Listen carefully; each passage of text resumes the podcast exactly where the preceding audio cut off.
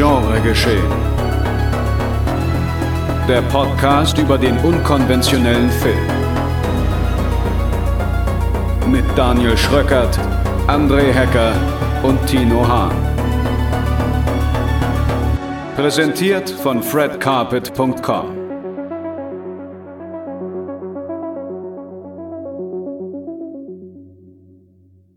Hallo und herzlich willkommen zu einer neuen Folge Genre Geschehen. Ich war leider bei der letzten Ausgabe nicht dabei, aber und vielleicht hat sich da ja inzwischen was mit chronologischer Zählung geändert in der ganzen Weltgeschichte. Ja, wir sind bei der U-Bahn-Reise Das bedeutet abgebogen. einfach nur, dass ich nicht auf dem neuesten Stand bin im Moment dieser Aufnahme, die hiermit äh, halbwegs ruiniert ist, oder zumindest der Start halbwegs ruiniert ist. Aber das ist uns ja egal, denn heute wird es eh ein bisschen vogelwild hier bei Genre geschehen. Denn es ist ein Ausblick auf das, was da kommen mag im Jahre 2023. Meine beiden sehr geschätzten Kollegen Tino, Terminkalender Hahn. Hallo. Und André, auch mal schauen, Hacker. Moin. Haben, äh, und ich, ja, wir haben uns zusammengesetzt und haben uns überlegt, was sind denn die Filme, auf die wir uns so im nächsten Jahr freuen? Und können wir da ein paar wenige rausdestillieren, um eine knackige Episode daraus zu schustern? Und dementsprechend werden wir heute über jeweils drei Filme sprechen, auf die wir uns im nächsten Jahr freuen.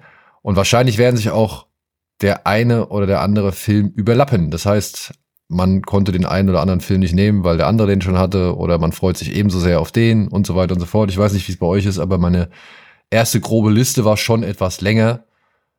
Aber das waren dann auch mehr so Filme, wo ich sage, ja klar, die will ich auf jeden Fall sehen. Also nur um mal ein Beispiel zu geben, ähm, Dune 2 wäre jetzt etwas, wo ich sage, ja, den will ich auf jeden Fall gucken. Ich habe den ersten gesehen, jetzt will ich auch wissen, wie es zu Ende geht.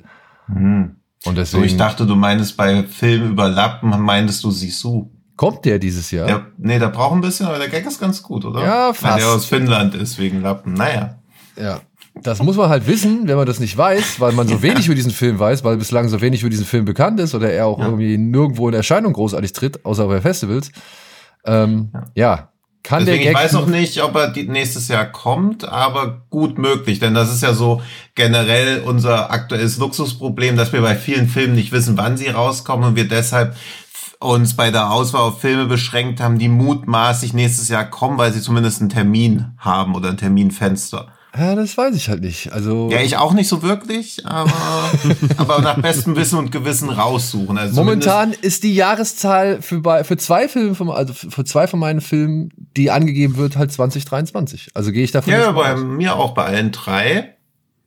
Und deswegen, ich fange einfach mal an mit Dark Harvest. Der war nämlich für den 9. September 2022 schon geplant, sollte auch am 22. September 2022 in Deutschland ins Kino kommen. Wie wir aber jetzt wissen, kam er das nicht. Stattdessen wurde der Starttermin auf einen unbekannten Zeitpunkt verschoben, was meistens ja nicht bedeutet, hey, der ist so gut, wir gewinnen zehn Oscars damit, lass mal in der Oscar-Season starten, wenn es sich um Genrefilme handelt, sondern ist eigentlich meistens ein qualitatives Urteil. Aber ich habe trotzdem Bock auf Dark Harvest, weil er nämlich von David Slade ist. Und David Slade, vielleicht überbewerte ich ihn ein bisschen, aber ich fand sowohl Hard Candy super als auch 30 Days of Night. Wenn gleich 30 Days of Night auch in erster Linie aus visueller und inszenatorischer Sicht, weniger aus Storytelling-Sicht. Und er hat halt viele gute Folgen von Hannibal und American Gods gemacht und auch Bandersnatch in der Black Mirror-Reihe. Deswegen bin ich für alles down, was David Slade noch abliefert. Auch wenn ich die Inhaltsangabe von Dark Harvest strange finde. Da geht es nämlich um ein Monster namens Oktoberboy, das die Bewohner einer kleinen Stadt im Mittleren Westen terrorisiert. Jedes Jahr an Halloween erhebt es sich mit seinem Fleischermesser aus den Maisfeldern und macht Jagd auf jene, die seinen Weg kreuzen. Hier klingt es auch irgendwie ein bisschen wie Sheepers Creepers. Und die Jungen dieser Stadt stellen sich ihm jedes Jahr aufs Neue. Und im letzten Jahr hat sich Richie Shepherds Bruder hervortun können. Und dass Richie Shepherds Bruder so erwähnt wird, wird wahrscheinlich darauf hinweisen, dass dieses Jahr sich Richie Shepard vortun wird. Und ab dem Zeitpunkt kann ich mir schon schwierig vorstellen, wie dieser Film funktioniert, weil im Prinzip klingt es ein bisschen wie eine Mischung aus Sheepers Creepers und S, nur dass der, das Monster nicht alle 25 Jahre kommt, sondern halt jedes Jahr. Uns anscheinend an Halloween wie zu einem Art Kampf kommt, um dieses Monster wieder zu bezwingen. Denn so klingt jedenfalls die ganze Inhaltsangabe, dass letztes Jahr gelungen ist, dieses Monster zu bezwingen, was ja, was den Spannungsfaktor des Films jetzt nicht gerade hochpusht, weil es scheint ja nicht so schwierig zu sein, dieses Monster irgendwie in Schach, Schach zu halten. Aber da es Altersrating auch schon durch hat und wegen Strong Horror Violence und Gore ein R-Rating hat, war da für mich alles, was ich brauche, um mich drauf zu freuen. Aber ich meine, also diese Formulierung, Hm. ähm, der Bruder von, wie heißt der? Richie Shepard. Richie Shepard. Richies Bruder hat sich Ja. gegen das Monster hervorgetan. Ja. Das muss ja nicht zwangsläufig heißen, dass der Bruder von Richie Shepard überlebt hat.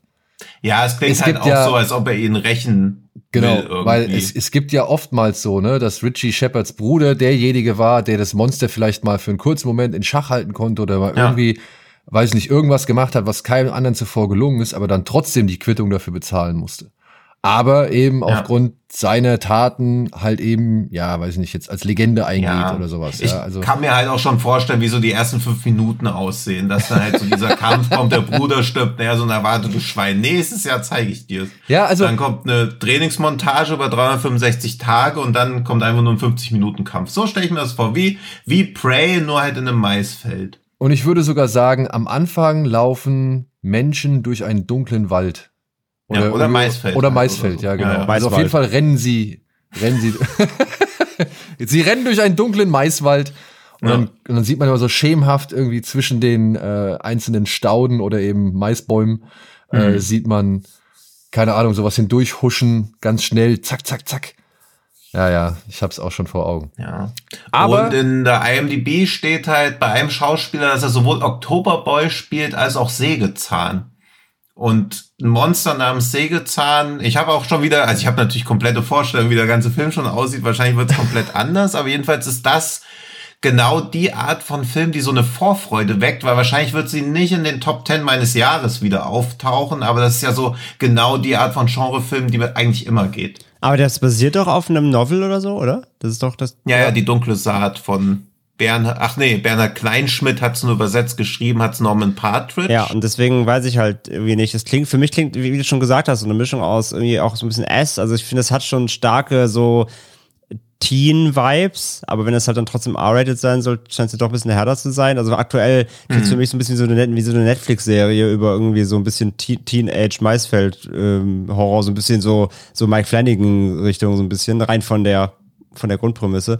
Ähm, und ich muss halt die natürlich unweigerlich, allein wegen, wegen der, wegen der, wegen der, wegen dem Grundsetting, mu- muss, ich muss ganz auf so ein Children of the Corn denken halt. Allein, Ja, allein weil der, der eine, ich glaube der dritte oder so heißt ja auch Urban Harvest. Und dann muss ich, ich musste die ganze Zeit an Children of the Corn denken. Ja. Und ich glaube, wir kriegen ihn auf jeden Fall zu sehen, weil die Filmrechte liegen bei MGM und Amazon hat ja MGM gekauft, deswegen ist er auch aus den Kinos zurückgezogen worden. Und ich würde mutmaßen, wenn er nicht Teil von dieser für 2023 angekündigten Kinooffensive von Amazon sein wird, weil er nicht gut genug ist, wird er halt einfach auf Prime irgendwann kommen. Aber er wird auf jeden Fall auftauchen. Ich glaube, es ist keiner dieser Filme, die gedreht wurden und dann einfach in irgendwelchen rätselhaften Kanälen verschwinden. Obwohl es Prime auch manchmal ein rätselhafter Streaming-Kanal ist. Ja.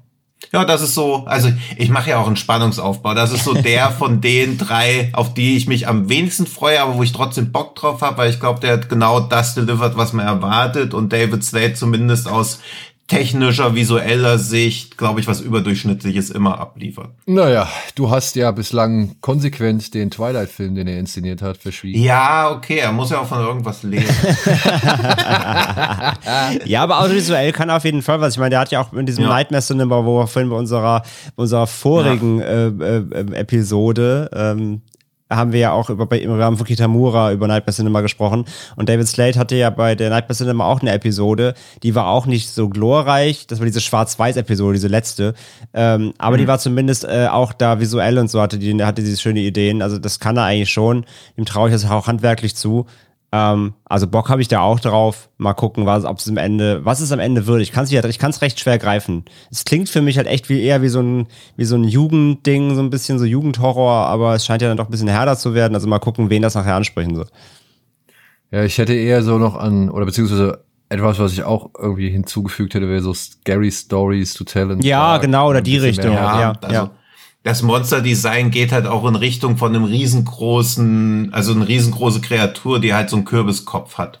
Und es sieht auch aus, ob sie mehrere Meter hoch ist. Also, Ich muss aber sagen, das ist, der Film ist mir auch ins Auge gestochen auf der Liste, als es, also beziehungsweise als ich so nach, nach dem geguckt habe, was 2023 irgendwie rauskommen soll. Und also jetzt, und ich wollte ein bisschen breiter fächern. Also ich wollte so ein bisschen in allen Bereichen irgendwie gucken, was mich da interessiert.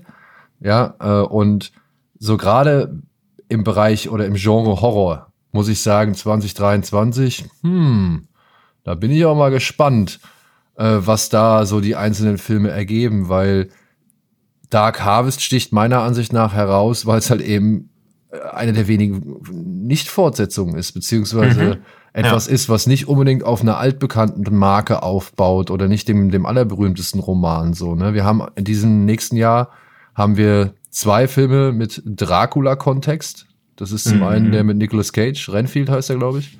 ja. Und dann zum anderen noch, und auf den bin ich schon doch ein bisschen gespannt. Das ist hier diese, die letzte Fahrt der Demeter, oder wie er heißt, Mhm.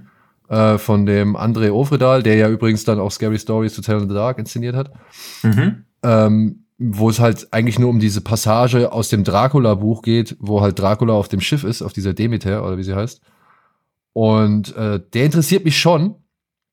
Aber auf den Dark Harvest, wie gesagt, bin ich auch ein bisschen mehr gespannt, weil wenn ich so, so gucke, was kommt, es soll ein neuer Sinister-Film, nee, ein neuer, in, neuer äh, Insidious-Film kommen.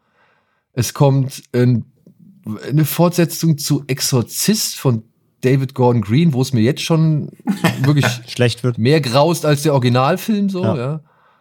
Ähm, Scream 6. dann Stream 6, genau. The Nun 2 habe ich schon genannt. Nun 2, ja. Nee, noch kommt- nicht. Nee, Nun nach- 2 nach- kommt irgendwie. Saw also, 10. So, ja, Saw 10, Freunde. Ja, ey, also wirklich. Bock. Also, why not? Ja, why not? Ich- Da- da kann ich man ja- zwei da- Gründe. da kann man ja auch- Jigsaw und Saw Spiral. Ja, gut, aber ich meine, er hat ja jetzt schon längst den Rubikon überschritten. Also, wie Genau. sie es beim zehnten Mal wieder schaffen, das zu erklären, das ist ja wie bei Fast and Ja, vor allem, weil er jetzt beim 10. soll ja Tobin Bell wiederkommen. Und wie sie das, also da Ja, habe ich jetzt schon Panik vor dem Skript halt. Das wird Ja. komplette Scheiße wahrscheinlich. Rein von der, rein wie sie es sich zurechtszwiebeln so. Aber trotzdem, Ja, aber natürlich habe ich auf die Filme trotzdem alle Bock und guck die. So, gar Ja, keine eben. Frage. Bei Fast and Furious kommt auch in der neunten Folge auf einmal noch irgendwelche Geschwister, wo du so denkst, ach, das wusstest du, das war vorher keine Erwähnung, wer die anderen neun Filme, dass du ja auch noch Naja, kann ja auch erst später den Stammbaum finden. hast. Ja, eben. Ja, aber da hat man, Also- also, ne, da, da will ich das aber ich, ich, aber ich, ich gehe da schon mit, klar, es ist, es ist wieder überschaubar wenig Original Content, deswegen fallen die Sachen für mich auch da eben auf, wo zumindest man sagen kann, okay, die sind zumindest mal, die haben keine Vorlage oder keinen Vorgänger oder was, was auch immer, ja. Oder sind kein Remake. Ja. Deswegen, also da war Dark Harvest für mich auf jeden Fall eine der interessanteren Filme. Aber mich würde es Ja. schon ein wenig wundern, wenn André jetzt nicht in seiner Top 3 zumindest Evil Dead Rise hätte. Das ähm, wirst du wahrscheinlich im Laufe dieser Folge heute rausfinden. Ich fange trotzdem mit einem anderen Film an. ich mache es nämlich genau wie äh, Tino und fange mit einem Film an, auf den ich irgendwie Bock habe, weil er mir halt aufgefallen ist, aber von dem ich aber jetzt noch nicht so viel erwarte. Ähm, und zwar ist das Shelby Oaks. Ähm, das, Ach, der, der, der das ist das Regiedebüt von Chris Stuckman. Chris Stuckman. Dem äh, doch sehr bekannten YouTube-Filmkritiker und auch Drehbuchautor. Ähm, und ich mag Stuckman echt gerne. Ich finde seine Filmkritiken gucke ich echt gerne. Ich finde, er hat eine manipulierte Meinung. Er, er erklärt seine Meinungen gut. Ich fand, er, er hat einen, einen schönen Drive, einfach ähm, ja Filme zu, zu kritisieren oder zu besprechen. Und er hat eben diese diese Drehbuchautor-View darauf immer so ein bisschen, weil er eben einfach aus dem aus dem Segment so ein bisschen kommt. Und es gefällt mir immer gut. Ich gucke, ich konsumiere halt seinen Content einfach schon gerne schon seit Jahren. Und äh, ja, jetzt macht er halt wirklich seinen ersten Film und es wird halt ein Horrorfilm. Und das wird eben Shelby Oaks. Ähm, und es geht um eine irgendwie eine, eine Gruppe von so Paranormal Investigators, die heißen, glaube ich, auch, nee, wir heißen Paranormal Paranoids. Und irgendwie ähm, eine, also eine von denen, die anfühlt, quasi die Chefin verschwindet und der ihre Schwester forscht dann irgendwie Jahre später quasi nach, was mit ihr passiert ist und stößt da natürlich auf übernatürliche Dinge. So.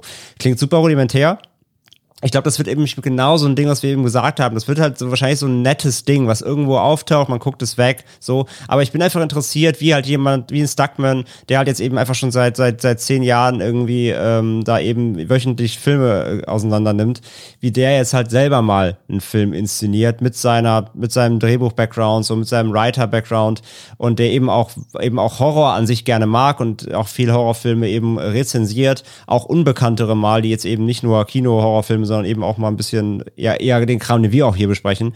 Also das heißt, er ist da weitreichend interessiert in dem, in dem äh, Umfeld und deswegen bin ich einfach gespannt, wie er jetzt so einen Horrorfilm inszeniert, wie gesagt. Und ähm, hier mit Camille Sullivan ist die Hauptrolle, die auch hier in Hunter Hunter zuletzt zu sehen war im Genre. Ähm, so, ich, ich bin einfach mal gespannt drauf, wie er das macht. Wie er, das kann auch Crap werden, aber äh, bin einfach mal, bin einfach gespannt drauf, was da entsteht. So, das ist, deswegen ist es einer meiner Gründe, warum ich ihn in meine Liste nehme.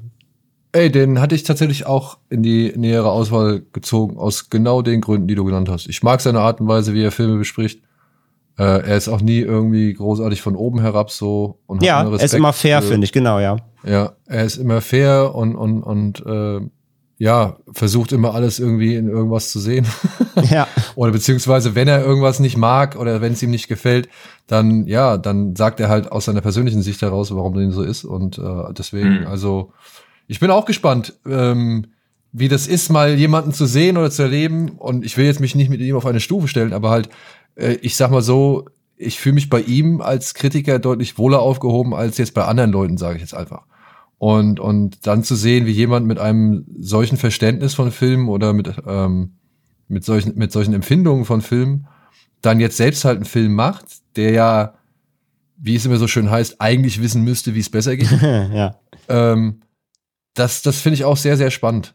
Das finde ich sehr, sehr spannend. Kann natürlich sein, dass das voll in die Hose geht. Ich meine, vom Angry Video Game Nerd Film hat man ja auch nie so viel mitbekommen oder beziehungsweise der hat es ja, glaube ich, nicht mal hier nach Deutschland geschafft, oder?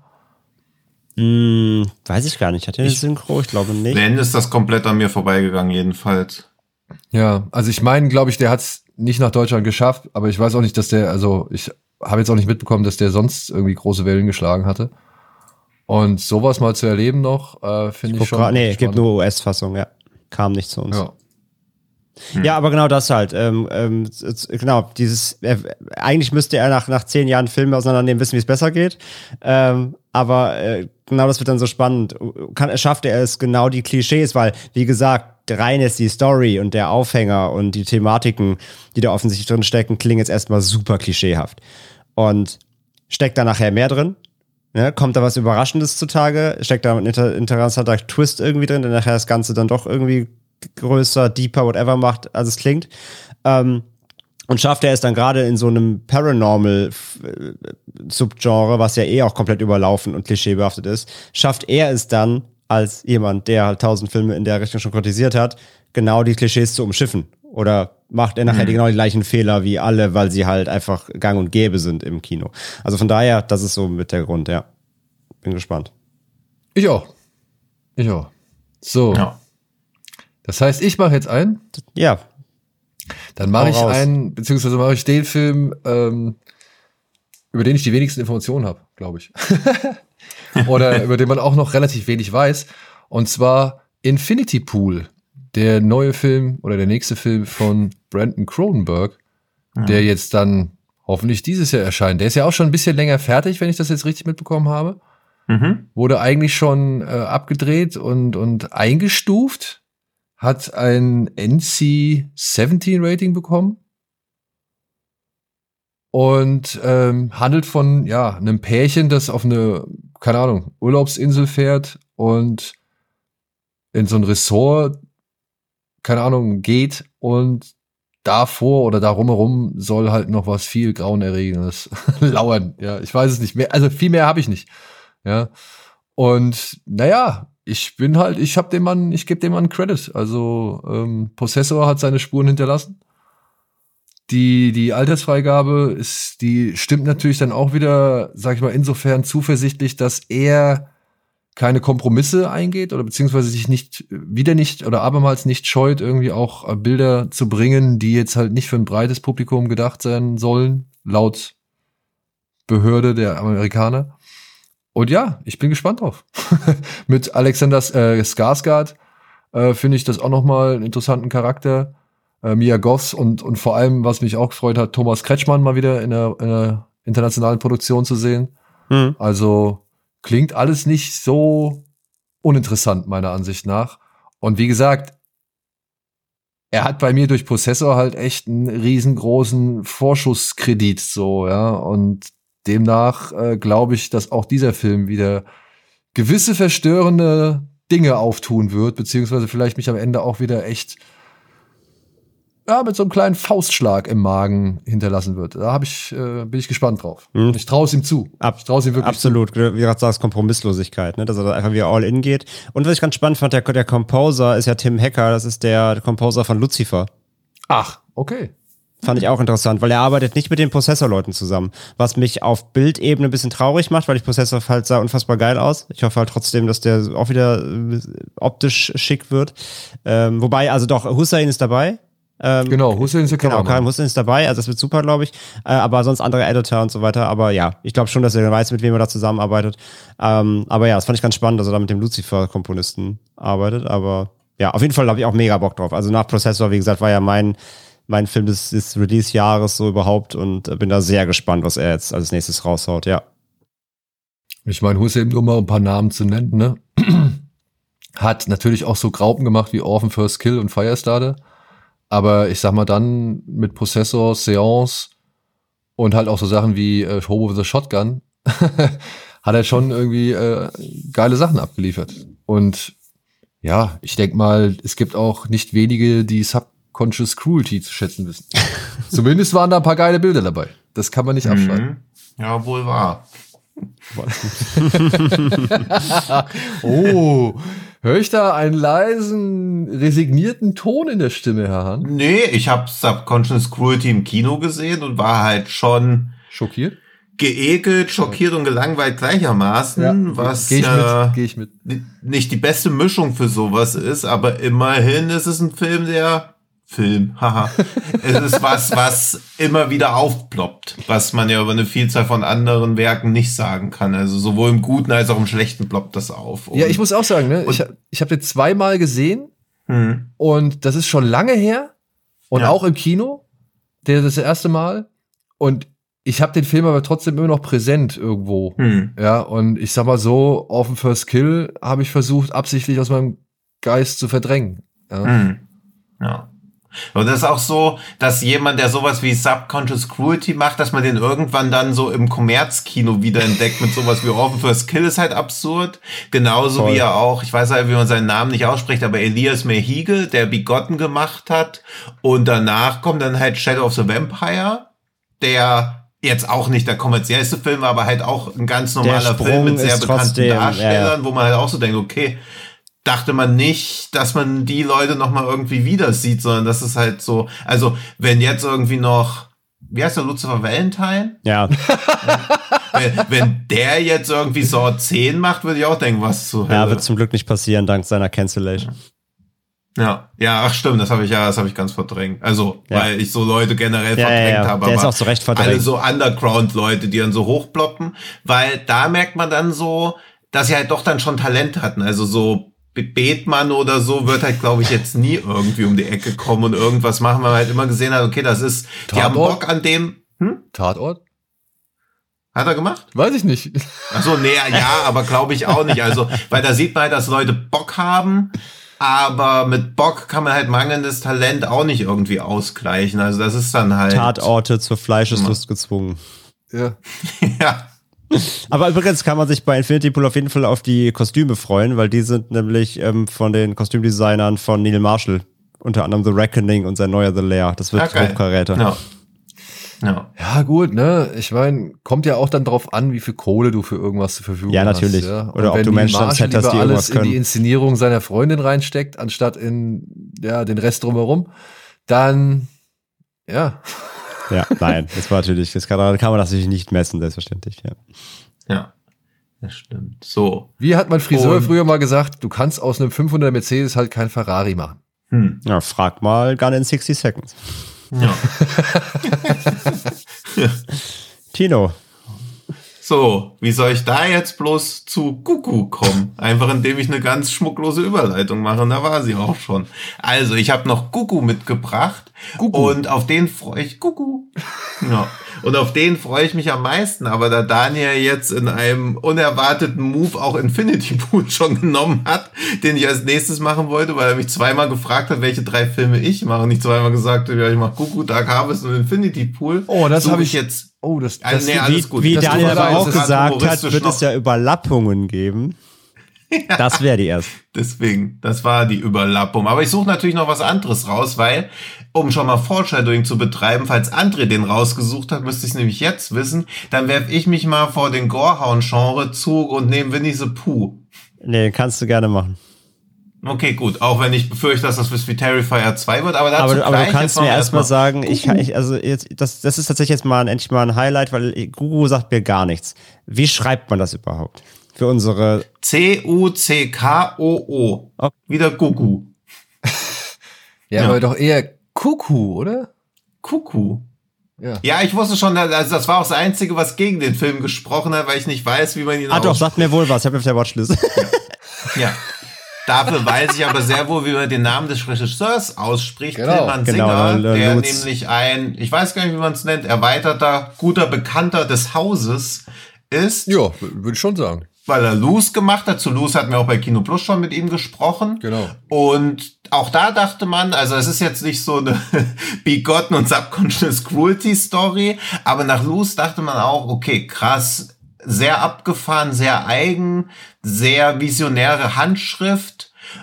Das wird, glaube ich, schwierig, ein zweites Projekt durchzubekommen, was wir halt so in unserer naiven Wahrnehmung, wie Filmfinanzierung, Stoffförderung und so funktioniert. Da hat man auch relativ lange nichts von Tillmann gehört, weil ja auch Corona war und so. Und auf einmal kommt er mit einem Film um die Ecke, wo Hunter Schäfer mitspielt aus Euphoria, Dan Stevens spielt mit aus The Guest, dann ist noch Jessica Henwick dabei, die eine von diesen Dorn-Schwestern aus Game of Thrones war.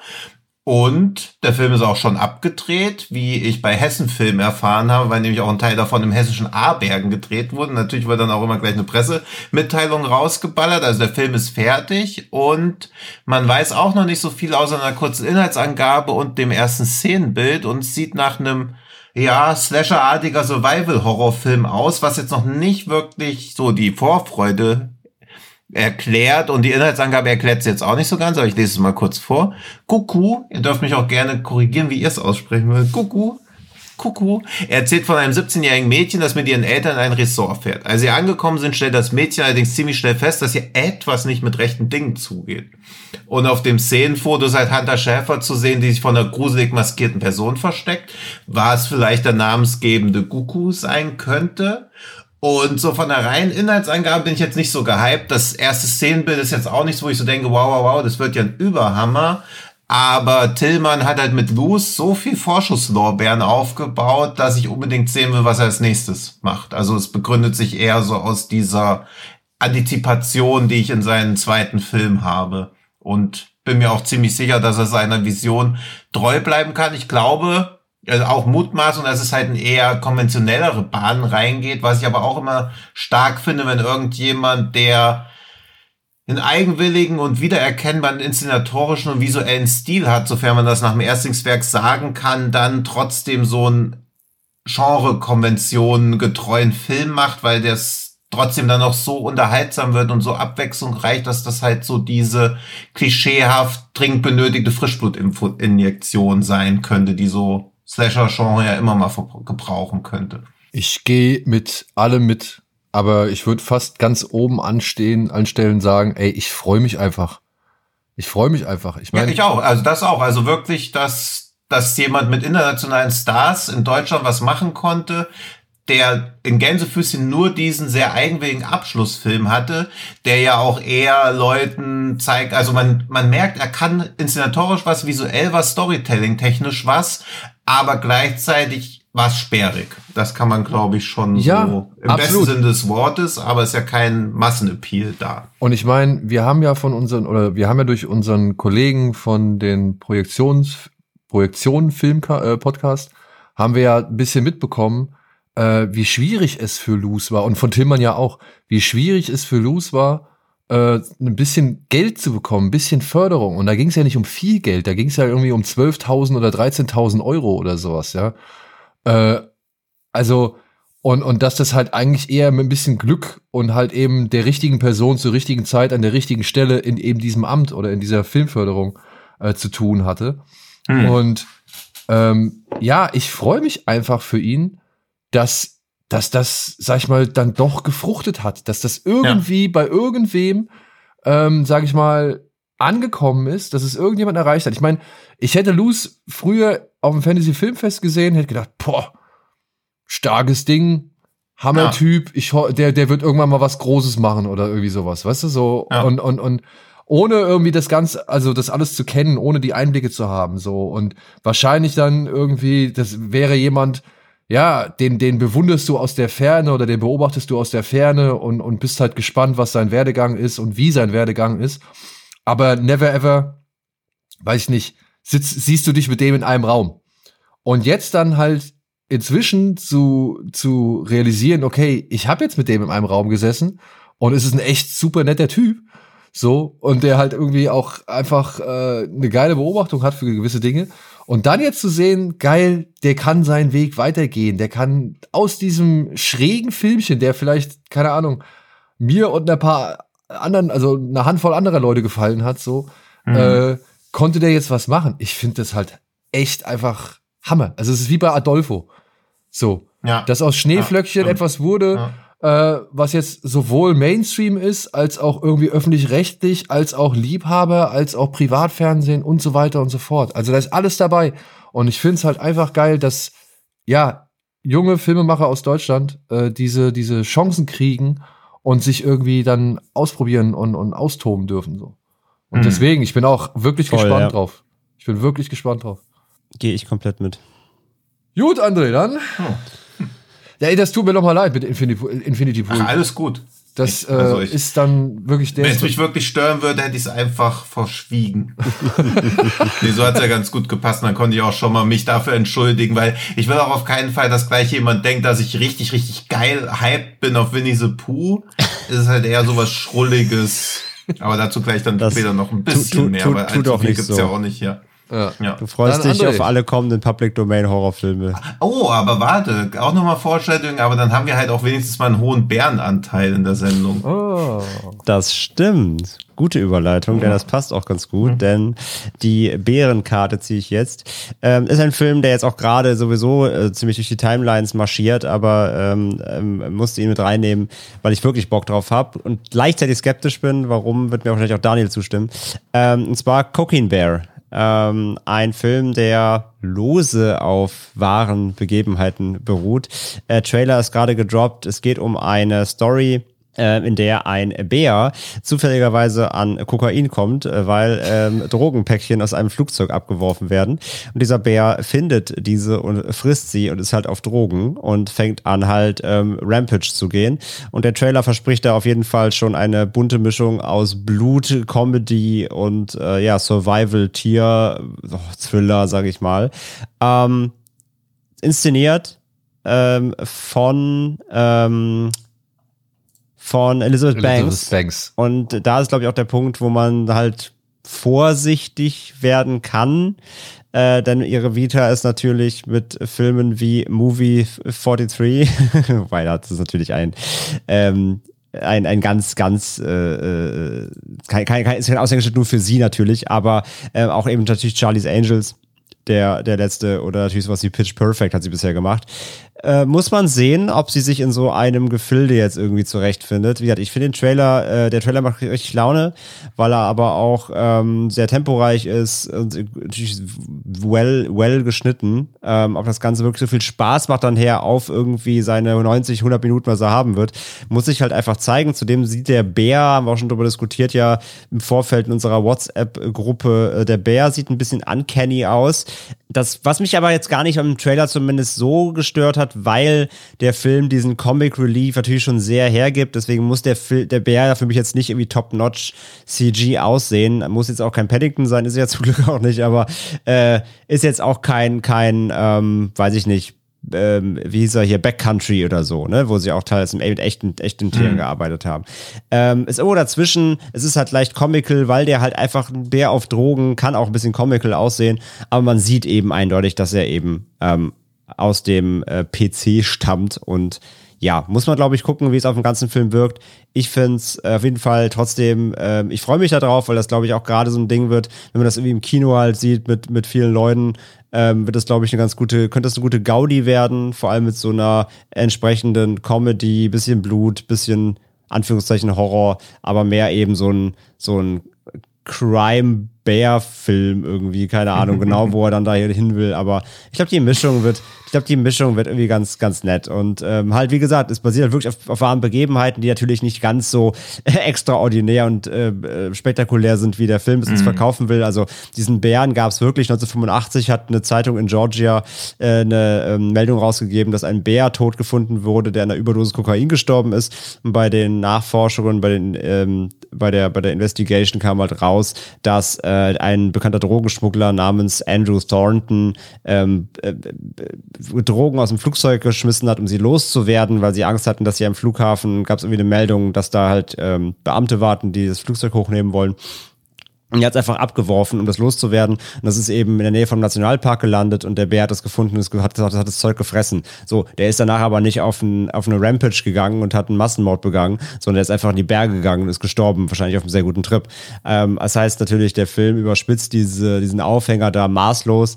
Ähm, aber das finde ich völlig okay, daraus eben so einen Genrefilm zu machen. Und ey, wie gesagt, das kann richtig crap werden auch hier. Ähm, dass es albern wird, steht außer Frage. Aber ich glaube trotzdem, dass da auch ein Film rauskommen kann, letztendlich, der eine verdammt gute Zeit bringt. Und ähm, mhm. da habe ich trotzdem Bock drauf. Ich auch. Wir hatten Zombieber, warum soll der Kokainbär jetzt nicht genau. irgendwie auch funktionieren? G genau, also ja, wir eben. hatten ja schon, so, wir, wir hatten es auch Zootopia, wenn man in die Asylum-Gefilde will, ja. Äh, Zootopia sag ich schon, äh, äh, Zombies. Ähm, also, Zombies. also irgendwelche abstrusen Stories mit Tieren, so aus dem Subgenre, aus dem Horrorbereich, gab's schon. Die haben auch irgendwie auf ihre Weisen hier und da Gaudi gemacht. Deswegen, das ja. Ganze mit ein bisschen Budget und äh, mit äh, hoffentlich gutem Handwerk irgendwie. Ähm, ich freue mich darauf.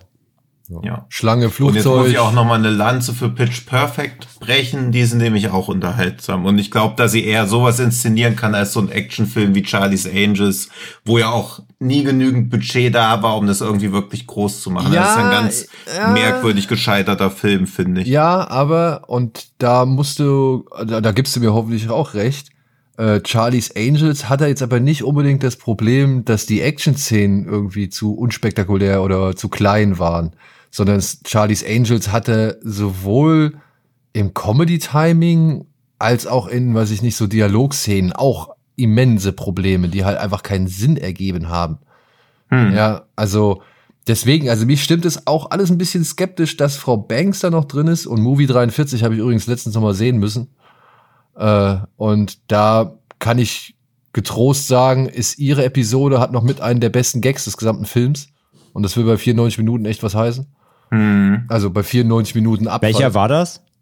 Das Nochmal? ist der, also sie hat ja diese, wenn ich das jetzt richtig in Erinnerung habe, hat sie diese Verb, äh, diese, diese Episode gemacht, in der Chloe Grace Moretz ihre Tage kriegt, während sie mit ihrem jungen, mit ihrem ersten Freund Ach, also das war ihre, okay. Ja. Ähm, die Folge an sich ist nicht cool. Es ist auch wieder so merkwürdig Fremdscham so und ohne Pointe richtige. Aber dann setzt sich ja der Vater mit dem Sohn hin und macht den Fernseher an und dann kommt diese Tampon-Werbung. Und die fand ich wirklich witzig. Okay. Aber hm. nur das am Rande. Ähm, der Bär ist übrigens äh, von Wetter, ne? Also Wetter hat den gemacht. Der kommt aus den Rechnern die auch schon Gollum und so fabriziert haben. Also ja, also der sieht ja auch nicht scheiße aus. Er ist halt einfach uncanny. Also er hat so einen krassen Comic Relief, weil er auch so fast sogar die Gesichtsanimation ja, richtig hat. Aber wie gesagt, ich finde das für den Kontext des Films kann das eigentlich schon ganz passen, dass der nicht so ein eigentlich ja, aussieht wie ein wirklich echter, echter Bär so. Also, ja. Ja, also ich glaube, an den Effekten werden sie noch was machen, genauso wie an den Effekten von Indiana Jones 5. Oh, da will er jetzt schon überleiten. Naja, gut. äh, ich gucke mir Cocaine Bear auch an und ich hoffe, er wird schön blutig und bescheuert. Hm. Denn ich glaube, nur auf diese Art und Weise kann dieser Film wirklich funktionieren. Obwohl es mich auch interessieren würde, ob sie so eine Art Kriminalfall mit einbauen, um eben zu klären, woher das Kokain kommt. Das frage ich mich, das meine ich eben ja, mit meinem Crime. Flugzeugszenen auch ein genau, das, das meine ich in meinem Crime-Thriller-Ansatz. Ob das noch eine Neben-Parallelstory ja. wird oder es wirklich nur um diesen Bär geht. Ob es quasi, ob es quasi ein, ein, ähm, wie heißt er? Ähm, hier, wir hatten ihn doch. Äh, Holland, Löwe. Prey. Ach, ob es ein Prey mit Bär wird, so ein bisschen, oder ob sie halt wirklich so eine Crime-Parallelstory noch haben. Bin ich halt mal gespannt, genau, ja. Ja, das bin ich auch. Ja. Ja, und gespannt, dann machen wir das Fass auf. Dann habe ich noch eine Überraschung für zum Schluss. Äh, gespannt bin ich, und äh, Tino hat es ja jetzt schon mehrfach angeteasert. Ähm, ich bin gespannt auf Indiana Jones 5. Ich weiß, der Trailer hat für einigen Unmut gesorgt. Es sind vielen Leuten zu viel CGI-Effekte drin oder CGI-Bilder oder die Bilder wirken allgemein eher etwas künstlich. Ähm, und, und die anderen monieren den Fanservice. Und wiederum Kollegen, mit denen ich das live gesehen habe, fanden die Musik furchtbar. Hey, kann ich alles irgendwo verstehen, nachvollziehen, aber das Schöne bei mir momentan ist, ich kann mich noch ein bisschen entspannen und kann sagen, ach, ich warte erstmal ab. Bis dahin ist noch viel Zeit. Bis dahin werden die noch bestimmt was schrauben. Und was soll ich sagen? Ich bin halt einfach ein wirklich, wirklich großer Fan der ersten drei Filme bisher einzigen drei Filme, die es gibt.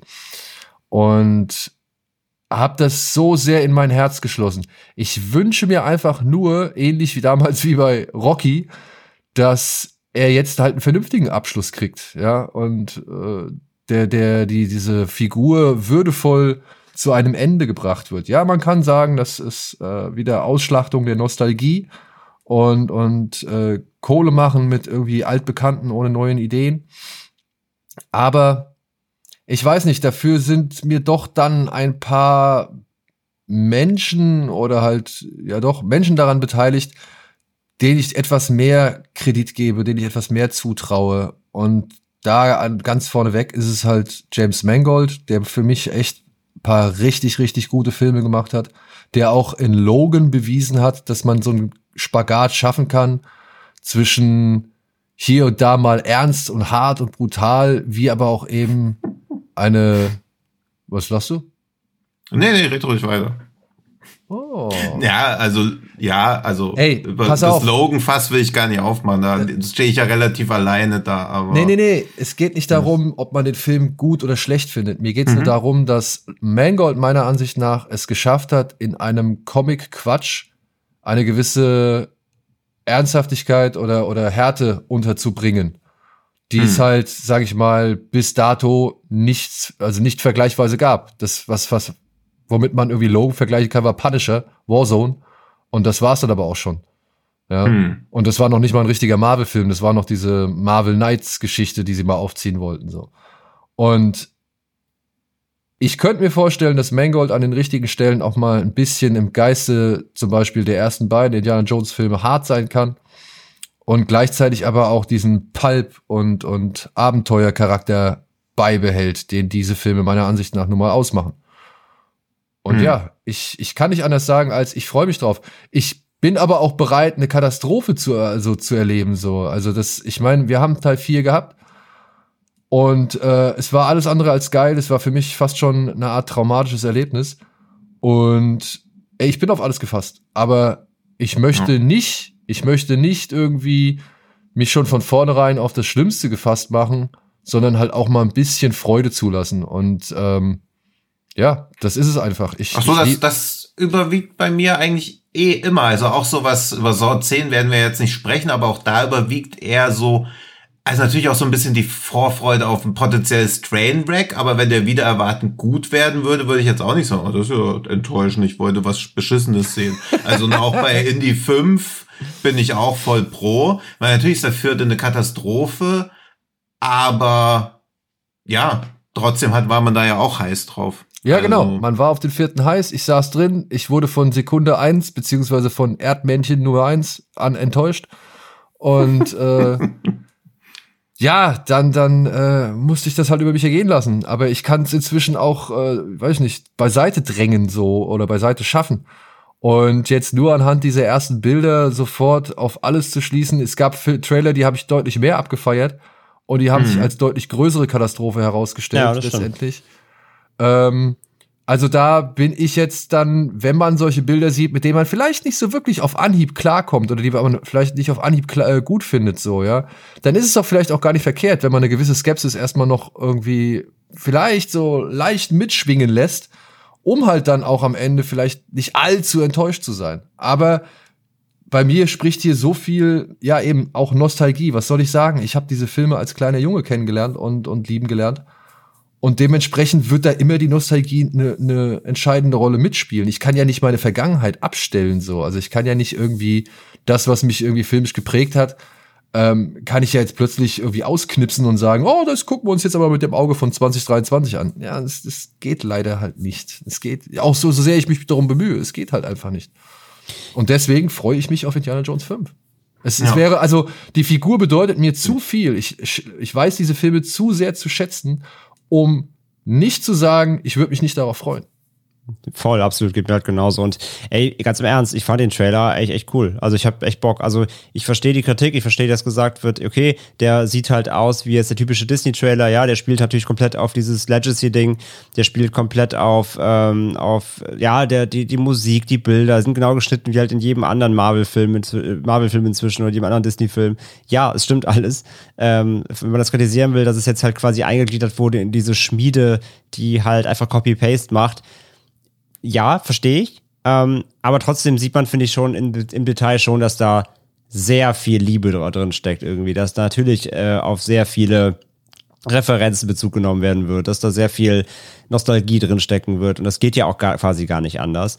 Ähm, und gleichzeitig, und das ist ja, das ist eher das, glaube ich, wovor die meisten irgendwie Angst haben, von ihr viel gelesen habe, diese Staffelstabübergabe, die da st- stattzufinden scheint, dass man natürlich jetzt schon Angst hat, so da wird einem die, da wird einem sein Icon weggenommen. Ne? Das ist jetzt hier die, äh, das, das alte geht, das neue kommt so ein bisschen. Äh, da haben ja eh immer viele Angst vor und sind dann jetzt schon, oh mein Gott, was soll das denn werden? Niemand kann Indie ersetzen, so und so weiter. Ne?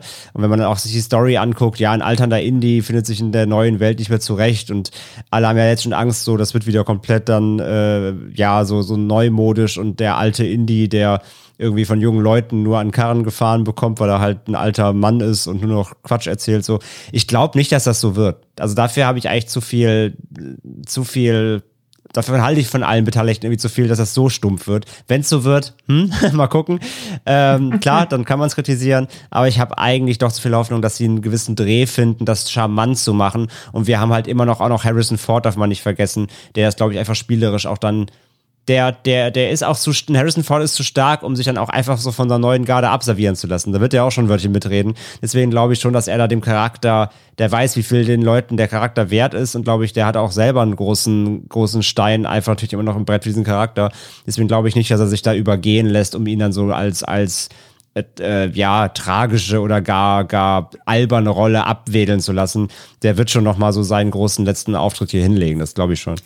Ich hoffe es auch. Ja, ich denke auch. Also, und dann ansonsten, ne, ich meine, ja, die Musik im Trailer, okay, die haben sie wieder Disney-mäßig aufgeblasen und irgendwie so, ein, so, ein, so eine Epic-Version draus Ja, aber so klingt ja jeder Trailer heute. Das ist halt ja, einfach. aber das ist doch auch völlig fein. Also Es ist ja eher ein Jingle als jetzt schon wirklich die, das Theme oder so. Es soll ja eher so anklingen, ah, er ist zurück.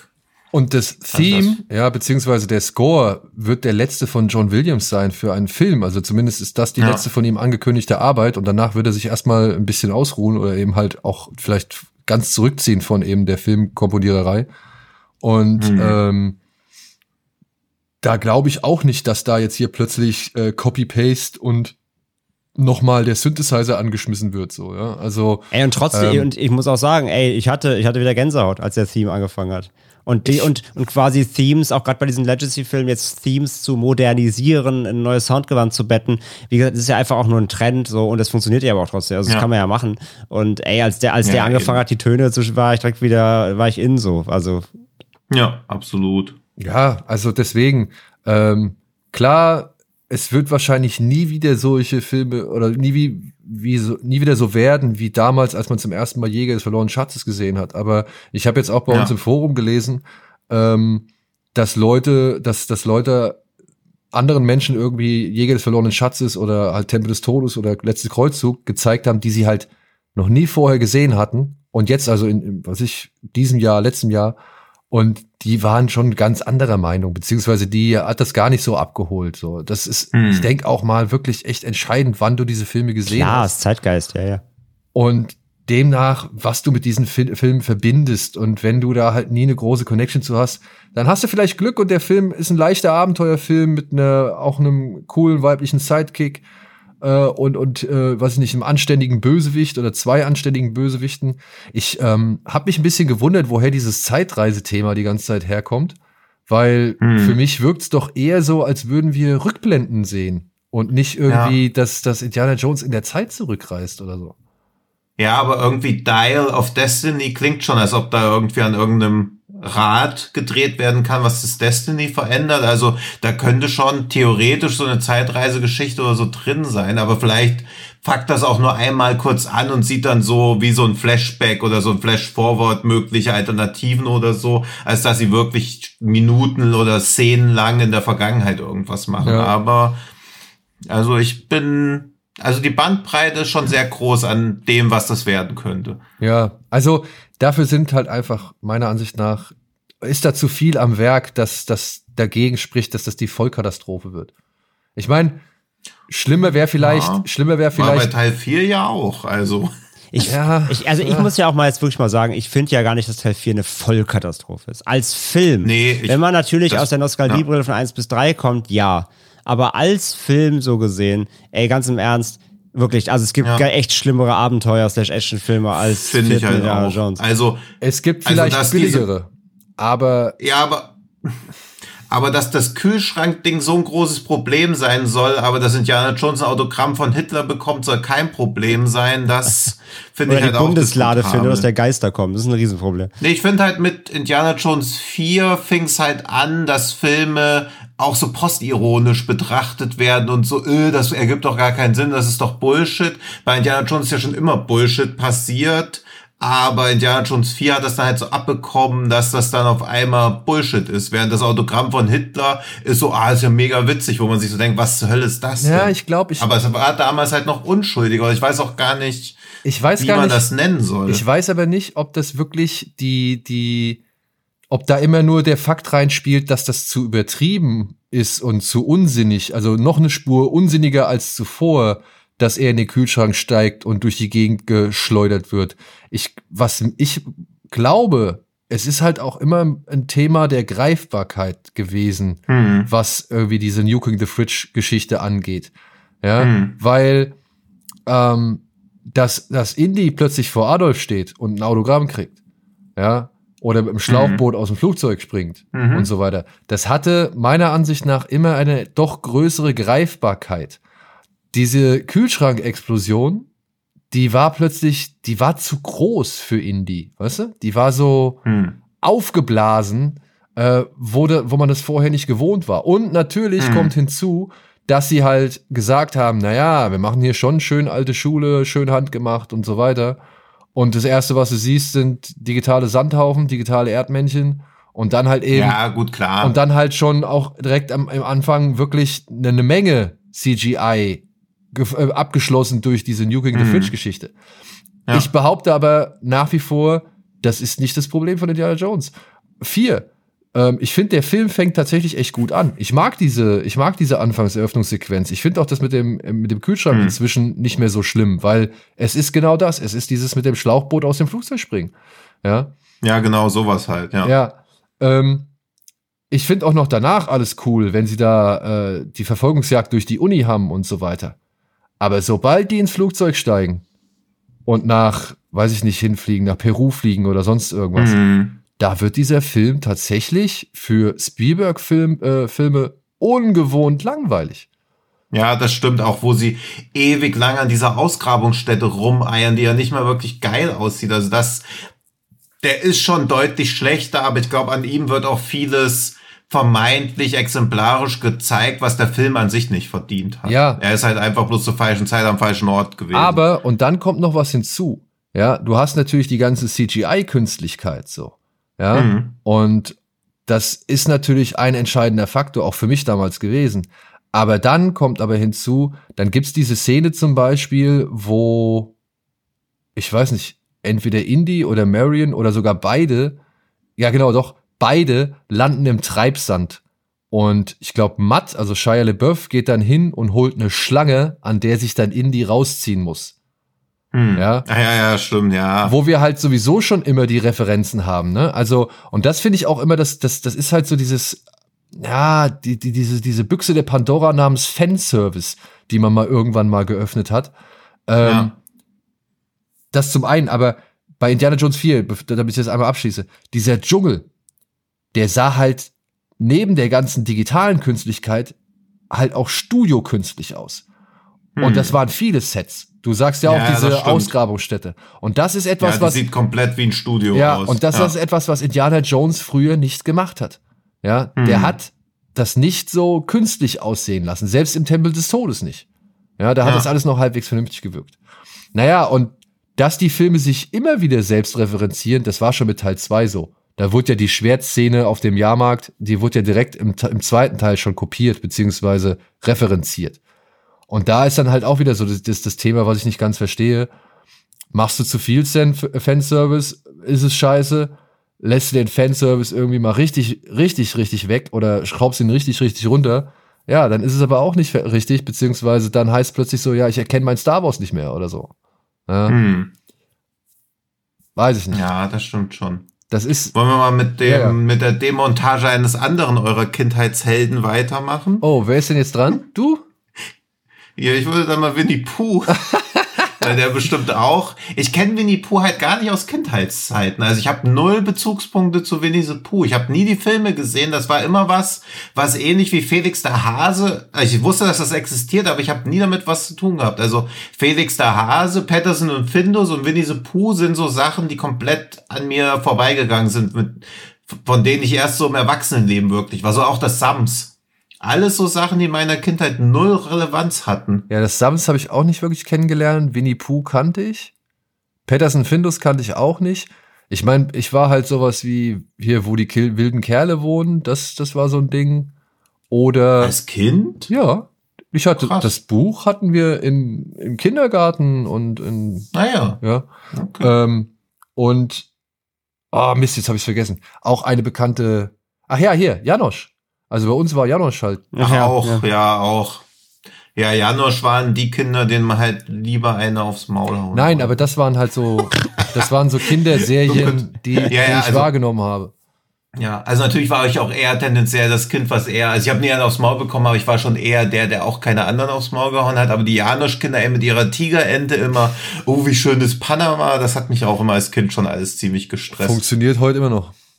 Krass. Nee, also da, also Janosch auch bestimmt guter Typ und immer wenn ich was lese, was aus dem Kontext gerissen ist von ihm als Zitat, denke ich so, ja, ganz cool. Aber ja, vielleicht gibt's ja aber auch mal sowas wie die Tigerente als Zombie-Version. Jetzt aber erstmal Winnie the Pooh, Blood and Honey, der ja, natürlich, weil es halt ein Splatter-Film ist mit Winnie the Pooh, die erwartbaren Reaktionen im Internet hervorgerufen hat, aber eigentlich ist das ja so ein lama One-Trick-Pony-Gag. Also einfach zu sagen, ja, okay, wir nehmen jetzt eine Disney-Figur, wo das Copyright ausgelaufen ist und jetzt Ah, kann ah, man, ah, ah, beziehungsweise ist ja keine- vom, ist ja keine Buch, Disney-Figur, ja. Buch. Ja, sorry. Die, danke für den Hinweis. Es ist keine Disney-Figur, aber man nimmt es natürlich als Disney-Figur wahr, wie viele Figuren. Schneewittchen ist ja auch keine Disney-Figur, aber es wird halt natürlich schnell vereinnahmt von diesem kapitalistischen Riesenmaus-Konzern. Das Dschungelbuch ist auch Und nicht von die- Disney. Wärst du nicht von Disney? Das Dschungelbuch. Ah ja, Star Wars auch nicht übrigens. Wusstet Ja. ihr das? Also für die jüngeren Hörer unter euch. Robin Hood auch nicht. Und, ja, Mensch. Und die, also das Buch ist jetzt Public Domain, beziehungsweise können die Charaktere des Buchs jetzt benutzt werden, so wie sie im Buch auch dargestellt werden.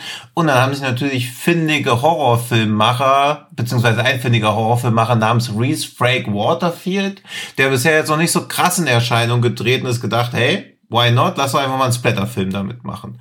Und die Story an sich mag ich eigentlich auch. Da geht es nämlich darum, dass während seiner Kindheit Christopher Robin, der auch das Buch geschrieben hat und wo es auch die gleichnamige Verfilmung gibt mit Ewan McGregor in der Hauptrolle, sich mit Winnie the Pooh, Piglet, er hat nicht das Buch geschrieben, er ist diese Figur aus dem Buch, Entschuldigung, und man sieht schon, ich habe mich nicht so sehr eingelesen in die Winnie the Pooh-Geschichte, denn das Einzige, was uns da natürlich am meisten interessiert, ist natürlich, was er mit dem Hammer macht, den er auf dem Cover in der Hand hat. Aber diese Vorgeschichte, dass sich Christopher Robin irgendwann nicht mehr um seine Kindheitsfreunde kümmert und die im Wald immer weniger Essensvorräte von ihm geschickt werden und deswegen immer hungriger, verzweifelter werden und schließlich gar kein Essen mehr von Christopher Robin bekommen, weil der nämlich dann aufs College geht, um zu studieren, das ist schon eine ziemlich absurde Story, was ich mir im Filmkontext aber ganz gut inszeniert vorstellen kann, weil dann müssen halt Winnie the Pooh und Piglet und so einfach beginnen, Menschen umzubringen und zu essen, weil was bleibt ihnen anderes übrig, wenn sie von ihrem Kindheitsfreund Christopher Robin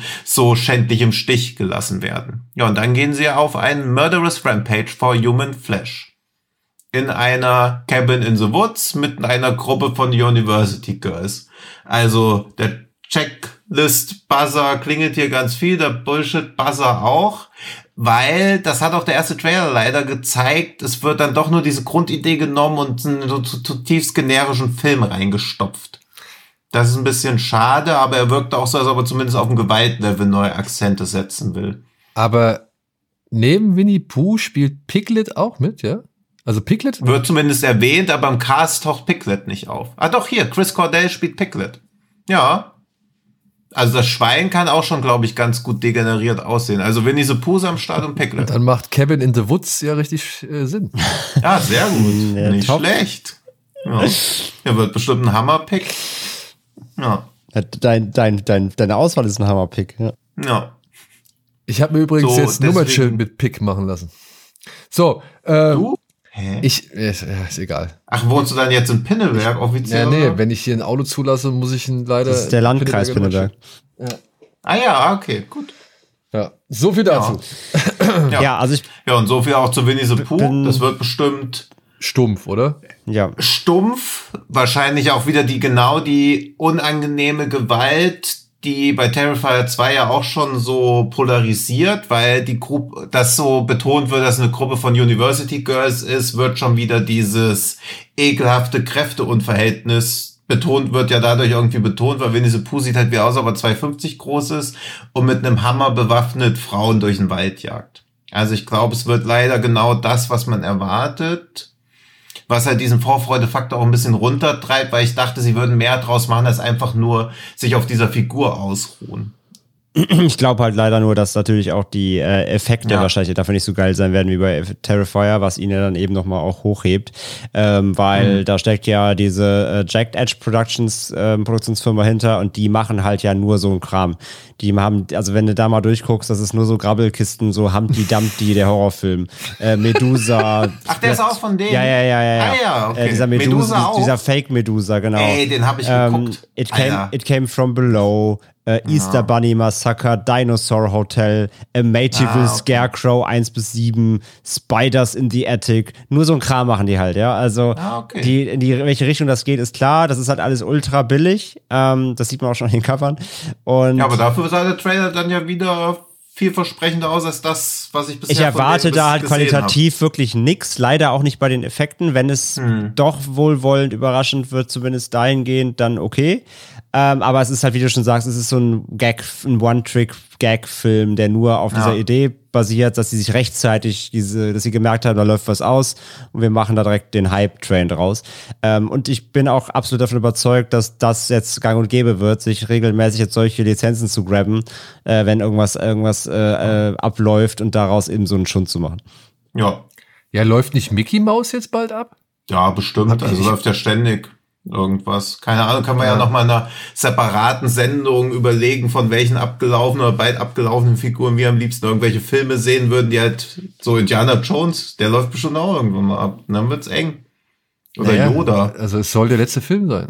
Dann, ja. Nee, das, das glaube ich nicht. Nee, das, das wird nie ablaufen. Aber ich glaube, viele von diesen älteren Figuren werden halt schon irgendwann mal ja. Und im Prinzip, die Gebrüder Grimm hatten ja nie irgend, oder weiß ich, also eh, die sind ja eh schon tausendmal abgelaufen, aber auch da wurde ja schon ganz viel irgendwie verwurstet für so Trash-Horror. Ja, aber da hängt es ja dann auch damit zusammen, glaube ich, welcher Verlag die Rechte oder die ersetzten Sachen rausgegeben hat. So, ne? Und die dürfen dann halt natürlich die Lizenzen an solche Billigklitschen oder so weitergeben. Ne? Ja, beziehungsweise das Brüder Grimm ja nochmal ganz anders. Also Hänsel und Grete-Verfilmung gibt's ja alleine mindestens zehn von unterschiedlichem Niveau zwischen sehr gut bis sehr, sehr schlecht. Aber es geht ja da auch, also das Lizenzrecht ist ja erst um mal auf gefährlichem Halbwissen Terrain rumzuschlittern. Das Lizenzrecht ist kompliziert. und, und, deswegen ist dieses Public Domain Ding was, was in Amerika passiert, aber ich glaube in Deutschland dann auch wieder anders gelagert ist. Ja. Da darf man uns in den Kommentaren auf Twitter bitte nicht korrigieren, weil das wird eine unendliche Diskussion. Und ich bin nicht schade drum, wenn es nur einmal im Jahr so einen Film wie Winnie the Pooh gibt, dann 2023 mit Mickey Mouse oder was auch immer, dann noch irgendwie Bambi und ja. Und nämlich, das habe ich nämlich auch gelesen. Ich glaube, ein Bambi Horror Movie ist nämlich auch noch angekündigt. Ja. Ja, Bambi the Reckoning. Von den Produzenten hinter Winnie the Pooh, Blood and Honey. Also sie haben hier sogar schon angekündigt und auf MovieWeb im Ankündigungstitel auch ganz dreist eins der letzten Bilder aus The Ritual genommen, um zu verdeutlichen, wie Bambi wohl als Killermonster aussehen könnte. Nicht schlecht. Clever gemacht. Und Peter Pan kommt auch. Neverland Nightmare. Also, Titel immer gut. Blood and das Honey, ist, Never, äh, Neverland Das ist Nightmare. quasi das Äquivalent zu irgendwelchen äh, Mockbuster-Pornos. Ja, ja, also so, so, so ein Asylum-ähnliche Klitsche spezialisiert sich halt jetzt einfach darauf, unsere Kindheit, Kindheit zu ruinieren. Das hat ja auch der Regisseur schon gesagt, dass das sein Ziel ist, aber wie gesagt, meine Kindheit ist dann nicht ruiniert. Und der einzige Horrorfilm, den ich mir angucken würde, wäre was zu das Sams, weil das fand ich schon immer super creepy. Aber da reicht doch die Film, also da reichen doch die regulären Filme, oder? Ja, stimmt. Ja, das stimmt leider wohl. So, André, dann. Ja. Dann kommen wir jetzt zu meiner Fortsetzung auf der Liste. ja, sind dann zwei. Ich wusste, auf dich verlassen. Ja, natürlich. Nachdem der erste der beste Film der Conjuring-Reihe war, konnte auf ich jeden Fall dann zwei umgeschlagen, ganz vorne. Ja. Ähm, nein, es ist natürlich Evil Dead Rise. Ähm, ich, ich, war, ich war, wenn du dir überlegst, zwischen Scream 6 und Evil Dead Rise, ähm, weil nach dem für mich guten Scream 5 habe ich auf 6 auf jeden Fall auch wieder Bock.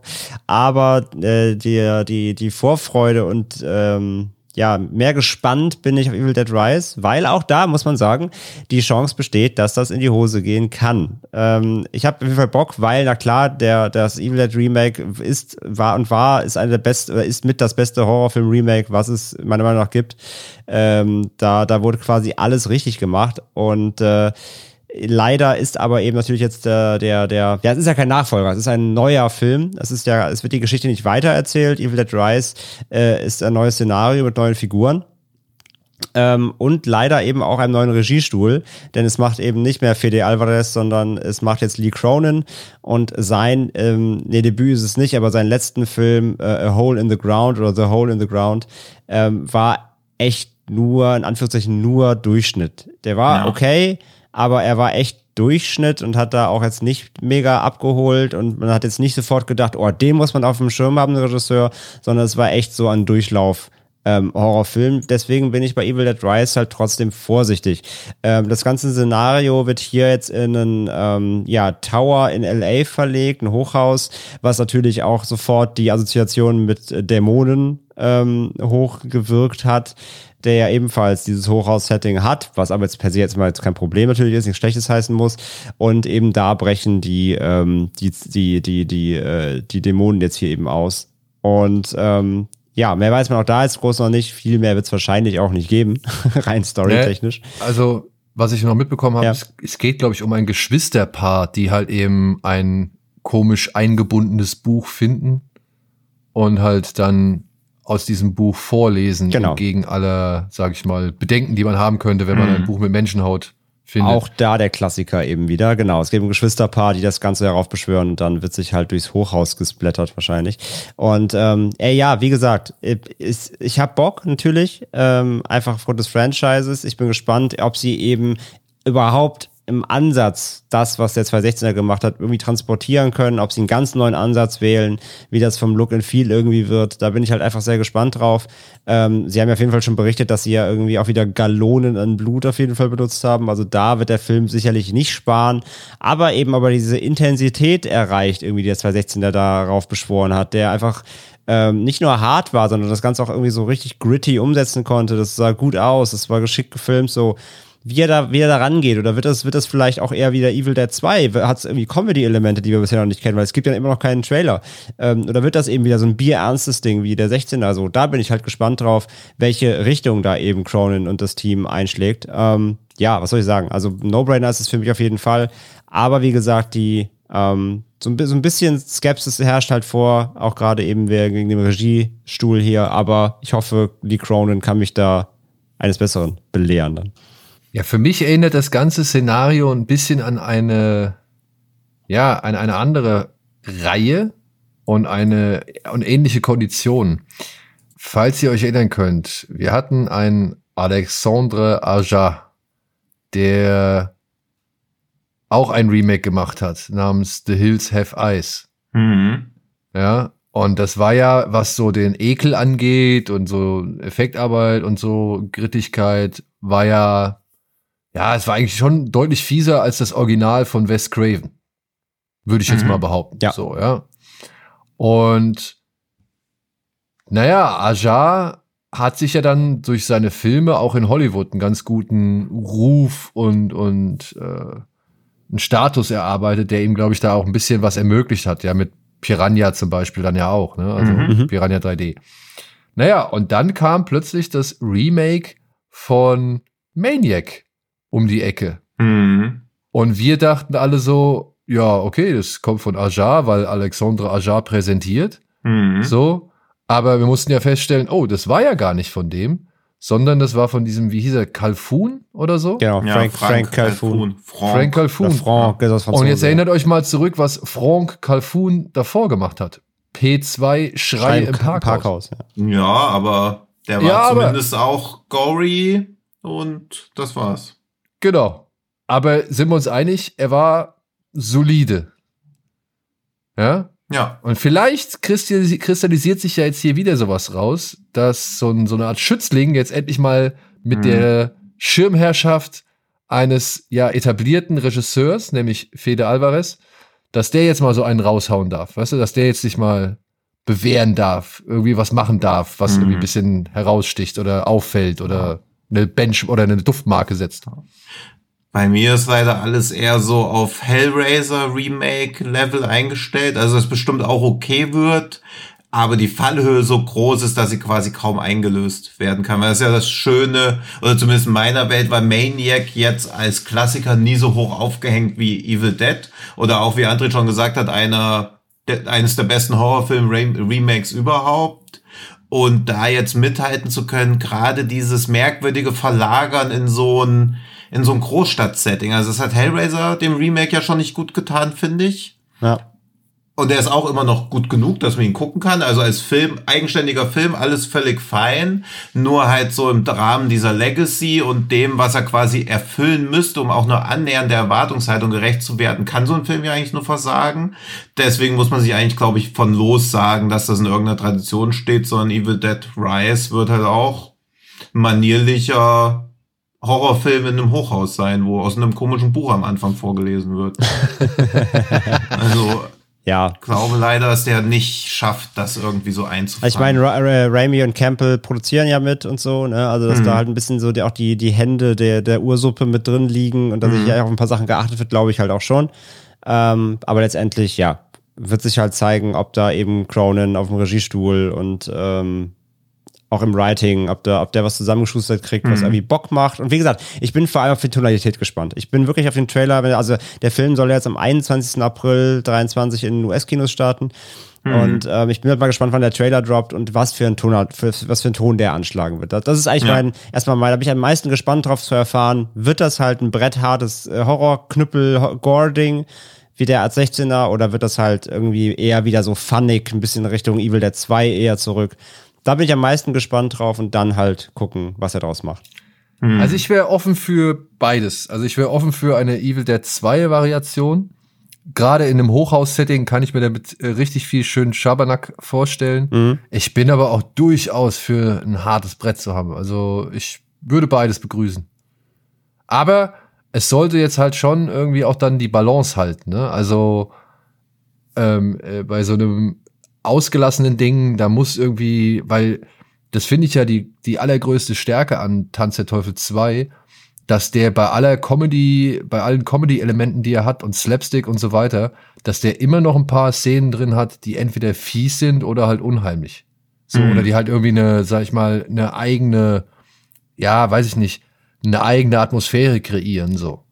Und äh, das ist, glaube ich, die große Kunst oder der schmale Grat, auf dem man da wandelt, falls man diesen Weg gehen sollte. Ja, und durchaus. Und du hast halt auch äh, storytechnisch halt beim Remake diesen Aufhänger eben mit Mia, diesem Drogenentzug. Das war irgendwie ganz cool. Das war, das war stimmig alles. Das war schön bedrückend irgendwie. Und das hat das ja alles nochmal verstärkt.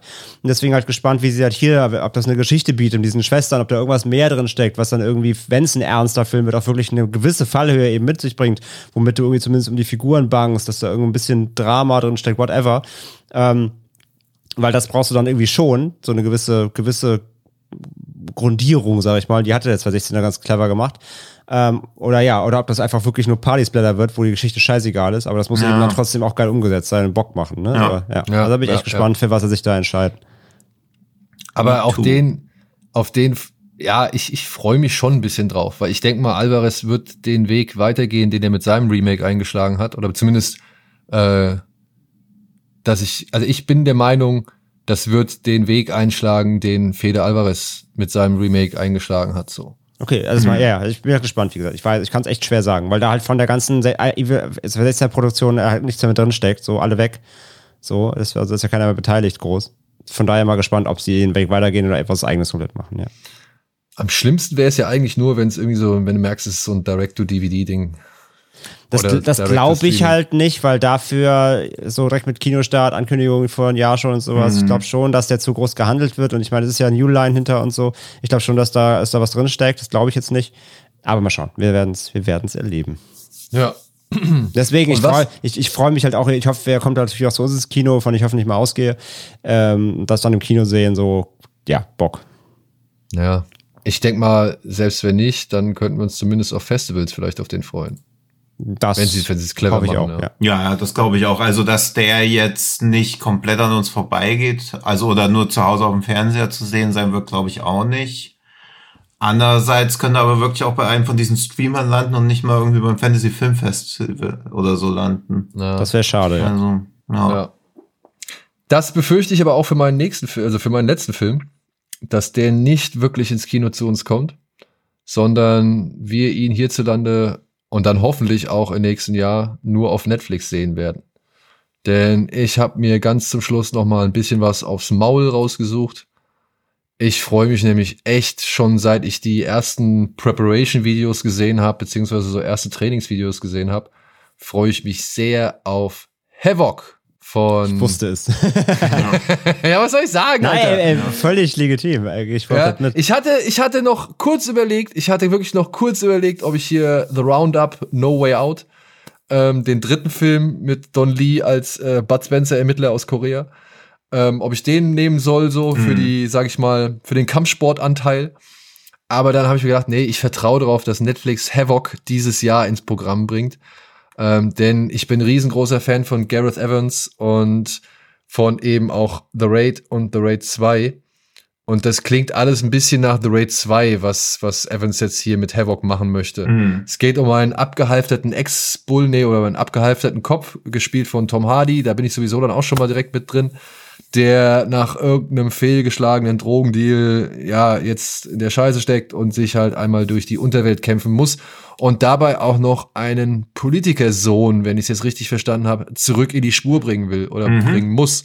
Ja, also es heißt zwar, er soll ihn retten aus der Unterwelt, aber das äh, klingt ein bisschen meiner Ansicht nach zu plastisch, Mhm. sondern ist eher metaphorisch gemeint, dass der junge Mann wahrscheinlich ein bisschen lost ist und ich weiß irgendwie, äh, weiß ich nicht, mit wem er sich da eingelassen hat oder auf wen er sich da eingelassen hat und jetzt eben da rausgeholt werden muss. Und das hat für mich schon wieder so tendenziell ähm, inhaltliche Züge wie halt eben The Raid 2, wo ja auch immer so ein kleines bisschen Shakespeare-Drama mit drin steckte, mit Vater und Sohn so. Und äh, großem, großem, mächtigen Vater und Sohn, der irgendwie, ja, weiß ich nicht, den, das Ziel aus den Augen verloren hat.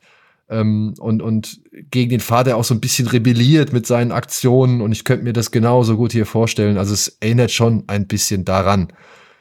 Naja, und dann spricht aber halt, wie gesagt, die Handschrift von Gareth Evans dafür, dass ich auf jeden Fall richtig, richtig Bock auf diesen Film habe. Denn wenn einer heutzutage, der nicht aus Asien kommt, Kampfkunst inszenieren kann, dann eben meiner Ansicht nach Evans. Weil die ist sowieso, also sowohl furios inszeniert und tut auf der anderen Seite auch richtig weh. Und ist dann aber auch immer noch mit diesem, mit diesem kleinen Faktor des, es ist schon übertrieben verbunden so. Also das ist schon alles ein bisschen over the top oder ein bisschen drüber. Aber eben in dem Maße, dass man immer noch sagt, au, das tat aber jetzt doch echt übel weh. Beziehungsweise hat er ja in The Raid auch oftmals mit seinem Stunt-Team Szenen hingekriegt, wo man sich ja schon gefragt hat, ist der jetzt gestorben? Oder lebt der noch? Ja, und das glaube ich oder hoffe ich. War das ich, jetzt echt? Ja, genau, war das jetzt echt?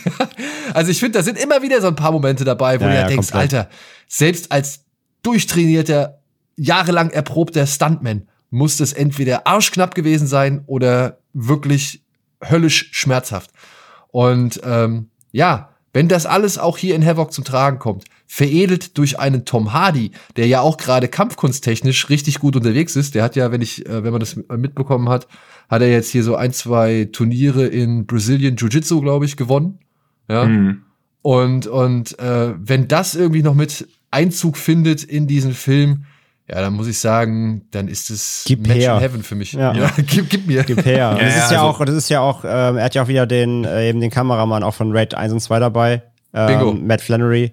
Also ich hoffe auch, dass der dann vom Look eben genau diese Spielereien wieder hat, die man so schätzt von ihm. Und äh, ja, ey, seit der Ankündigung mega Bock und äh, hat jetzt schon ein bisschen Angst die ganze Zeit, weil es halt sehr still um den wurde irgendwie. Ähm, Ja, also ich will auch eure Vorfreude nicht nehmen, aber Gareth Evans hat ja schon gesagt, dass es 2023 nix wird. Was? Also er hat schon ein Update veröffentlicht. Also sie sind, sie hoffen, dass sie ihn bis Sommer fertig haben, die nächstes Jahr, und dass dann das erste Material irgendwann Q3, Q4 kommt. Also das ist so für Trailer so der wahrscheinlichste Zeitraum. Okay, weil ich hatte tatsächlich noch gesehen, dass Netflix den für irgendwas Q3, Q4 angegeben hat. Ja, also kann sein, dass Material, aber er hat am 7. November halt ein Statement veröffentlicht, um halt auch zu sagen, dass, dass es weitergeht, dass sie noch an dem Film arbeiten, aber dass halt kein Trailer gibt, bis sie halt irgendwas fertig haben und dass die VFX-Komponenten locked sein sollen und das ist bei ihm halt, also sieht er für nächsten Sommer eher Q3, Q4. Kann natürlich sein, dass der Film dann auch gleich eine Woche später kommt, aber ich fürchte. Also, also ich habe jetzt gerade die News hier nochmal gesehen. Also am 22. Oktober wurde be bekannt gegeben, dass die Dreharbeiten fertig sind. Ja, und er hat am 7. November auf seinem eigenen Instagram-Account gesagt, dass es Q4 wird. Okay, krass. Also, Oh, Instagram, ich verfluche dich. Weil ich folge dem Mann ja. und normalerweise hätte ich das gesehen, aber ich bekomme stattdessen halt immer wieder irgendwie irgendwelche was? ja, machen wir jetzt- dann machen wir jetzt einfach Wunschkonzert. genau, was du willst. Dann machen wir jetzt ja, einfach Wunschkonzert, wünschen, uns- wünschen uns, dass der 23 kommt. Ja, kann ja auch sein, also wirklich so Weihnachten oder so raus. Also wirklich so Q4. Also Wenn ich sie für ja Q3 gehofft- einen Trailer haben, passt das ja alles. Also ich hatte ja Aber- wirklich die heimliche Hoffnung, dass wir den in Sieges sehen. Ja, also kann, kann gut möglich sein, aber ich würde jetzt nicht so viel drauf. Vielleicht beim Fantasy Filmfest White Nights 2024. Ja, okay. Ja, Egal, die Hoffnung stirbt zuletzt und äh, eben. ich hoffe auch Tom Hardy. Dementsprechend, äh, was denn? Also Tom Ach Hardy so, im im Film. Film, okay. Ja, ich war gerade, ich dachte gerade, was ist das für ein rabenschwarzer Comment hier? Ja, ja. Ja, ich kenne den Namen seiner Figur aus dem Film nicht. Aber ja, ich Den habe kennt er wahrscheinlich selber nicht. Der hat wahrscheinlich noch gar keinen. Ja, eben. Also, in, ja, wirklich hat er Aber ich habe richtig Bock auf. Havoc. So. Ja, ebenso. Dito, das wird geil. Ja, apropos, apropos Gareth Evans, nur mal kurz auch nochmal der Programmhinweis, weil das glaube ich überhaupt keine Sau auf dem Schirm gerade hat. Äh, die zweite Staffel Gangs of London streamt jetzt bei Sky, ne? Ja.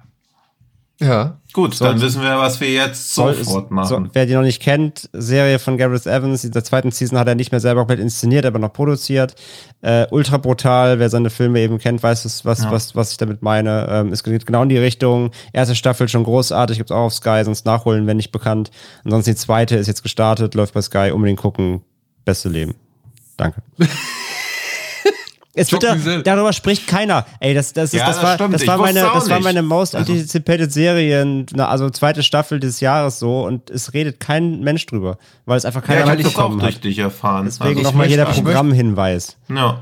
Ich möchte auch noch nicht richtig wirklich drüber reden, weil ich leider erst angefangen habe und noch nicht wirklich weit gekommen bin. Ja. Aber Achso, ich muss habe noch gar nichts. Ich habe es wirklich komplett vergessen gehabt. Das gucke ich jetzt Man muss sofort. dazu sagen, dass sie ähm, auch einen wöchentlichen Release, glaube ich, machen. Ja. Also sie haben nicht alles auf einmal rausgehauen. Und bislang sind auch gar nicht so viele Folgen erschienen gewesen. Also Mhm. es ist noch nicht so lange. Und es gibt halt so einen großen Streitpunkt. Das ist ein neuer Antagonist in der Serie, äh, der wirklich nicht auf viel Gegenliebe stößt. Aber ich äh, war bislang jetzt nicht wirklich so abgestoßen oder beziehungsweise so äh, desillusioniert. Also ich fand das schon. Ich bin gespannt, wie es weitergeht, aber ich muss auch erstmal weiter gucken.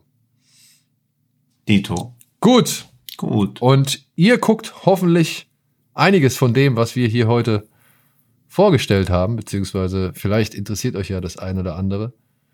Haben wir noch irgendwas? Müssen wir noch was äh, vom Programm abarbeiten? Nein, ne? Wir sind, Abarbeiten. That's the spirit. nein, ich meinte damit, Nee, haben nee, wir nee, noch wir einen, einen äh, obligatorischen Punkt, einen äh, irgendwas, was äh, immer wieder auf der Agenda steht, was wir irgendwie, was ich vergessen habe. Nope. Nein, ne? Gut. Ja, dann würde ich doch mal sagen, vielen Dank an dieser Stelle fürs Zuhören. Und lasst uns doch auch hier und da gerne mal wissen, was ihr denn so auf eurer Watchlist für 2023 habt. Ja? Was sind eure Top 3 Highlights oder was ist das, was euch am brennendsten interessiert? Vielleicht habt ihr ja noch den einen oder anderen Tipp parat, auf den wir noch gar nicht gekommen sind oder Hm. der uns irgendwie unter, die, die, unter den Augen davon geglitten ist. Das würde uns natürlich auch interessieren. Und zu diesem Zweck wäre es natürlich schön, wenn ihr uns auf all den möglichen Plattformen folgt, um uns das mitzuteilen. Bei den sozialen Medien, aber auch gerne dann halt eben bei den entsprechenden Podcast-Plattformen wie Spotify oder iTunes, wo ihr uns dann auch gerne bewerten dürft. Da würden wir uns sehr drüber freuen. Und ich weiß nicht, ob die beiden Kollegen Das schon wünschen wir uns zu Weihnachten von euch. und ich weiß nicht, ob es die beiden Herren äh, in der letzten Folge schon gemacht haben, aber dann nochmal an dieser Stelle auch nochmal äh, ein Dankeschön von mir für die ganzen tollen Zahlen, die wir über Spotify Wrapped heißt es, ne? Genau, Rap haben, haben, haben, haben. haben wir in der letzten Folge gemacht tatsächlich, aber ist ja egal. Man kann nicht, sich nicht oft genug bedanken. Gut, da war ich ja dann nicht dabei. genau, deswegen Ja, kannst du dich so bedanken. Aber das ist jetzt auch vielleicht verwirrend, weil diese Folge nicht unbedingt die Folge ist, die an die Folge über U-Bahn-Horror anschließt. Ja. Dementsprechend äh, erinnert euch an die Folge mit dem U-Bahn-Horror zurück, in der ich nicht dabei war. Und dann wisst ihr, warum ich jetzt euch danke und nicht schon damals euch gedankt habe. ja. Aber ja, vielen, vielen Dank. Aber das habt ihr auch erst bei Beyond the Infinite Two Minutes gesehen, warum sowas Ja. passieren kann. Und, und wenn ihr wissen wollt, wie Indie 5 funktioniert, genauso, Zeitreisen. ja. In diesem Sinne, vielen Dank fürs Zuhören. Bis hoffentlich zur nächsten Ausgabe. Macht es gut, schönes Wochenende, schöne Woche. Tschüss. Tschüss. Ciao. Bevor ihr jetzt zu früh abschaltet, noch ein kurzes Nachwort. Diese Folge war die letzte Folge Genre geschehen in diesem Jahr. Wir haben sie vorproduziert und wussten noch nicht genau, wann wir veröffentlichen. Daher ist diese Vorschau auf das Filmjahr 23 unsere letzte Folge. Wir möchten uns für das Jahr bedanken, dass ihr uns so weit verfolgt habt, dass ihr uns so viel gehört habt, dass ihr uns so viele Nachrichten geschrieben habt und dass ihr so fleißig dabei bleibt bei Genre geschehen. Wir werden am zweiten Weihnachtstag, am 26. pausieren. Da kommt keine neue Folge. Wir machen ein bisschen Weihnachtsurlaub und ihr wahrscheinlich auch. Von daher, Weihnachten fällt äh, dieses Jahr für uns, zumindest in Podcastform, aus. Daher sind wir erst am 2. Januar wieder da. Und zwar mit einem Recap dann zum Jahr 2022, unsere Top-Filme des vergangenen Jahres. Darauf könnt ihr euch freuen und wir freuen uns, wenn ihr auch im neuen Jahr wieder bei uns dabei seid und ein weiteres Jahr Genre-Geschehen mit uns anbrecht. In diesem Sinne, rutscht gut rein ins neue Jahr und wir hören uns im nächsten Jahr.